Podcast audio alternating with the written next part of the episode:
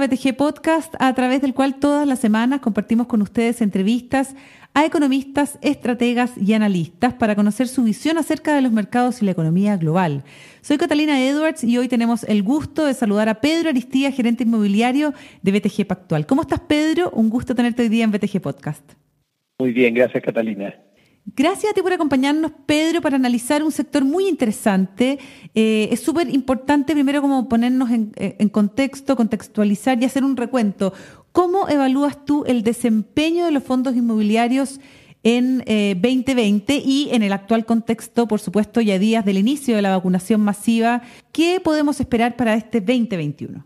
Bueno, después de haber vivido los últimos 8 o 10 meses de, creo yo, de mayor incertidumbre en esta clase activo que nos ha tocado vivir eh, en Chile, eh, sobre todo considerando que es una clase activo que tiene una profundidad que no va mucho más de 10, 15 años, pensando en mercados de oficinas desarrollados, como, que es como lo conocemos hoy, y en el caso de los centros comerciales un poco más, pero de todos modos, eh, donde en los últimos años, últimos 10, 15 años también ha tomado una, una preponderancia más importante, creo que sacamos cuentas positiva eh, mirando hacia atrás.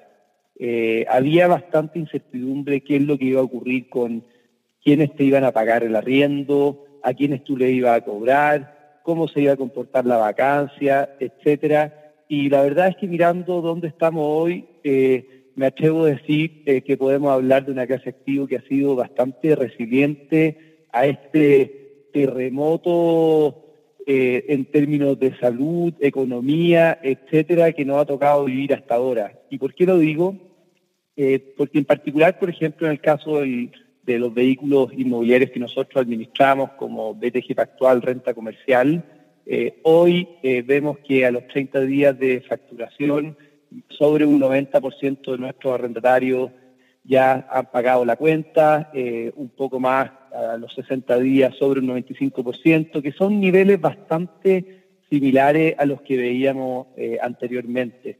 Eh, y en la misma línea también eh, los niveles de vacancia hoy día, que antes fluctuaban en torno a un 6, 7%, hoy día están más cercanos a un 8, 9, 8%, también son niveles bastante similares a los que veíamos antes y por lo tanto a eso es lo que nos referimos cuando hablamos de una clase activo resiliente. Eh, por lo tanto, sacamos cuenta en ese sentido eh, positiva porque creo que eh, muchos fueron bastante más ácidos pensando en cómo creían que esta clase activo se podía comportar. Mirando un poco el 2021, em, ¿podrían ser un buen refugio de inversión, Pedro? Yo creo que acá hay, hay, eh, han ocurrido distintas cosas. en primer lugar, una cosa es cómo se comporta la clase activo eh, y otro tema es las oportunidades que se generan respecto a cómo se está valorizando. Eh, y creo yo, por ejemplo, que cuando uno mira las valorizaciones de algunos fondos inmobiliarios y cómo se han comportado en el último tiempo, pienso que incluso podrían haber ahí oportunidades. Eh, porque es natural que, producto de lo que vivimos en los últimos meses, en el último año, eh, durante el, 2020, hubo mayor necesidad de liquidez por algunas personas, eh, sobre todo frente a esta incertidumbre. no solo liquidez, bueno, proyectos personales, qué sé yo, y además también incertidumbre respecto a cómo se podía, se podía comportar esta clase activo. Y la verdad es que hoy día la vemos de alguna manera bastante razonable, eh, pero todavía vemos en algunos casos descuentos importantes del mercado secundario. Entonces, eh, ahí hay dos cosas. Uno es cómo sea la, capacidad de generación de flujo del, del activo subyacente, que lo vemos, lo vemos de una manera razonable, como decíamos, eh, y otra cosa es donde incluso quizás hasta podríamos, podrían haber oportunidades, eso bueno, no depende de uno obviamente, pero, pero podrían incluso haber oportunidades, pensando en el 2021.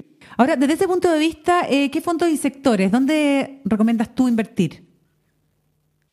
Bueno, la verdad es que nosotros vemos hoy día, eh, hay distintas clases de activos que están con que se están profundizando más. Por ejemplo, ya, ya mencionamos recién eh, renta comercial, a propósito, por ejemplo, de este fondo que es BTG Actual Renta Comercial. También vemos oportunidades en, otras clases de activos como multifamily, eh, es decir, edificios residenciales eh, administrados por un solo propietario institucional y arrendado a terceros, donde aquí vemos que por lo que ha ocurrido en los últimos meses se han acentuado dos cosas. Uno, el interés de las inmobiliarias en vender los edificios completos en una mano versus al mercado retail de inversionistas, por ejemplo. Y en segundo lugar, eh, lo que pueda ocurrir y cómo se podrían diferenciar los mismos edificios multifamily respecto de otros edificios donde la copropiedad está distribuida entre distintos propietarios. Y, esto lo comentamos porque, por ejemplo, eh, cuando es un institucional el que administra una torre completa de edificios de, departamentos, eh, es, muy fácil la mantención en el sentido de que no tiene que preguntarle a nadie y en segundo lugar, donde la verdad que el riesgo crédito en última instancia depende del mismo. Versus en edificios residenciales con la copropiedad atomizada, donde en tiempos de de vacas flacas eh, si muchos arrendatarios no pagan los gastos comunes y tampoco finalmente el propietario, eso podría eh, terminar en un, en, un, en, una, en un detrimento de la misma comunidad y que podría verse en que los mismos espacios comunes terminen con problemas de mantención, por ejemplo. Entonces, eh, vemos que se han dado distintas condiciones para que esta clase activo tome una mayor profundidad. Una clase activo que en, Santiago eh, es del orden de un 1,5, 2% de los departamentos residenciales, eh, es decir, es muy, muy, muy escasa. Eh, si uno piensa, por ejemplo, en Estados Unidos y uno ve los REITs, que son los fondos inmobiliarios, por así decir, prácticamente un tercio de esa clase activo está representada por inversiones del tipo multifamily. Entonces estamos hablando de que aquí estamos en pañales y, creemos que de todos modos vamos, vamos por ahora en la dirección correcta para que pueda tomar una, mayor relevancia. Y al mismo tiempo el, comportamiento que ha tenido eh, en los últimos meses, bueno, hemos visto eh, cierto aumento en la vacancia del margen, pero creo yo razonable, eh, es lo que está en general en los informes cuando uno ve la industria. Eh, y, por lo tanto también ha mostrado cierto grado de resiliencia considerando la situación bastante única que nos ha tocado vivir. Estamos con Pedro Aristía, gerente inmobiliario de BTG Pactual, con estas nuevas tendencias, ¿no es cierto?, en el mercado inmobiliario. Eh, y te quería preguntar respecto de las nuevas exigencias o preferencias que hoy día tienen los inversionistas para entrar a este sector. Eh, pensando que es una clase activo alternativa, que es decir, no corresponde a fondos mobiliarios de renta fija, ni renta variable, ni fondos mutuos, y que por lo tanto eh, es más bien una inversión ilíquida, por así decir, eh, como, se conoce tradicionalmente. Eh, en general, hemos visto en estos tiempos que toma mayor importancia la liquidez. Y por eso nosotros, nosotros en BTG Actual en vez de tener una serie de fondos inmobiliarios, por ejemplo, uno dueño de un mall, otro de una torre oficina, otro dueño de un edificio de apartamento, otro dueño de otro edificio de apartamento, hemos procurado administrar pocos fondos por clase activo. Por ejemplo, eh, BTG Pactual Renta Comercial es el único fondo que administramos que tiene oficinas, centros comerciales y bodegas eh, BTG Pactual Renta Residencial, es el único fondo que administramos con edificios multifamily que hoy día tiene el orden de 2.300 departamentos distribuidos en ocho edificios y que en ese sentido tiene un market share cercano al 15% de los edificios multifamily de Santiago. Y, a eso eh, vamos justamente porque eh, si bien eh, la liquidez no es algo que uno pueda asegurar, sí se facilita, sí se potencia en la medida que los vehículos de inversión son más grandes. Conversaba el otro día, por ejemplo, con, eh, con un inversionista eh, importante, eh, donde preguntaba el tamaño de nuestros fondos pensando en el ticket máximo que él podía invertir, buscando cierto nivel de diversificación de su ticket respecto al tamaño del fondo. Bueno, cuando los fondos son bastante grandes, o en la medida que sean más grandes, también los mismos inversionistas calificados eh, están dispuestos a poder poner una ficha más grande. Eh, y eso te lo demuestra un poco también. Entonces hay, más apetito por, por, vehículos de este tipo.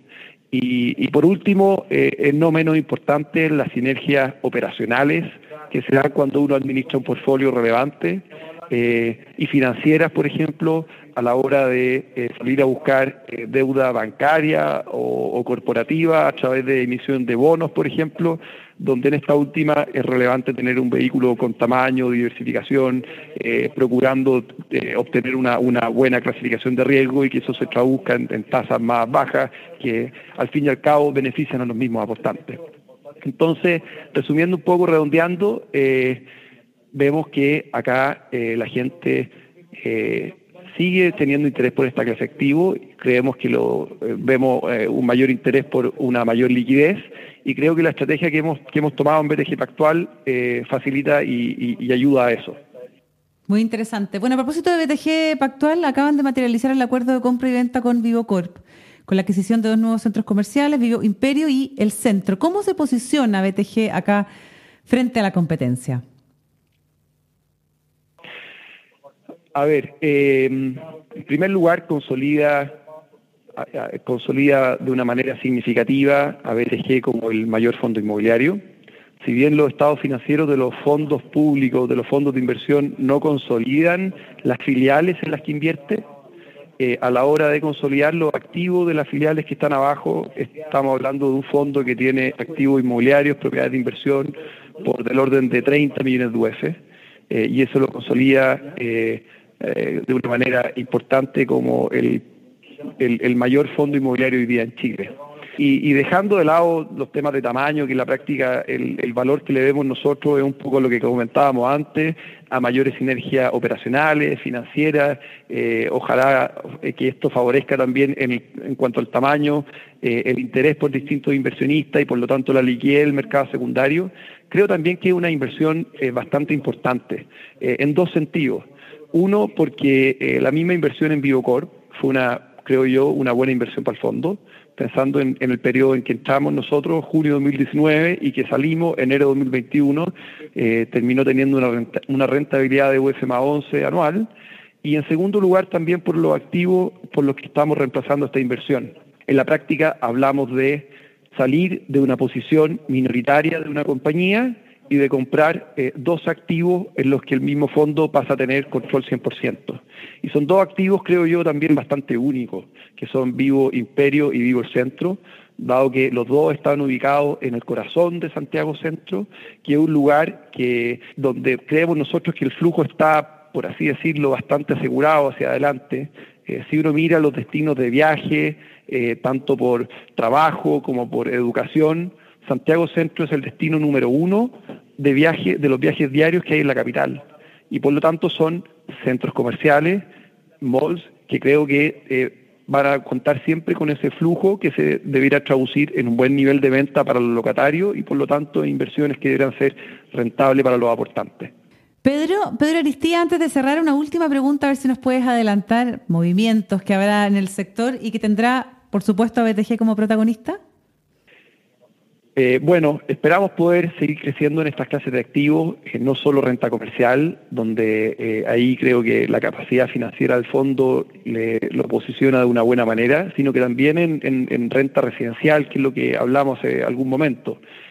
hoy día las inmobiliarias, como decíamos, están con un interés distinto en poder acordar buenas negociaciones por la venta de las torres completas eh, y esa situación, la verdad que es bastante distinto a lo que veíamos hace un año y por lo tanto ahí podría haber una, oportunidad de negocio y, un, y una capacidad de crecimiento en, renta residencial y en renta comercial, en dos fondos que son, creo yo, bastante únicos en el mercado chileno.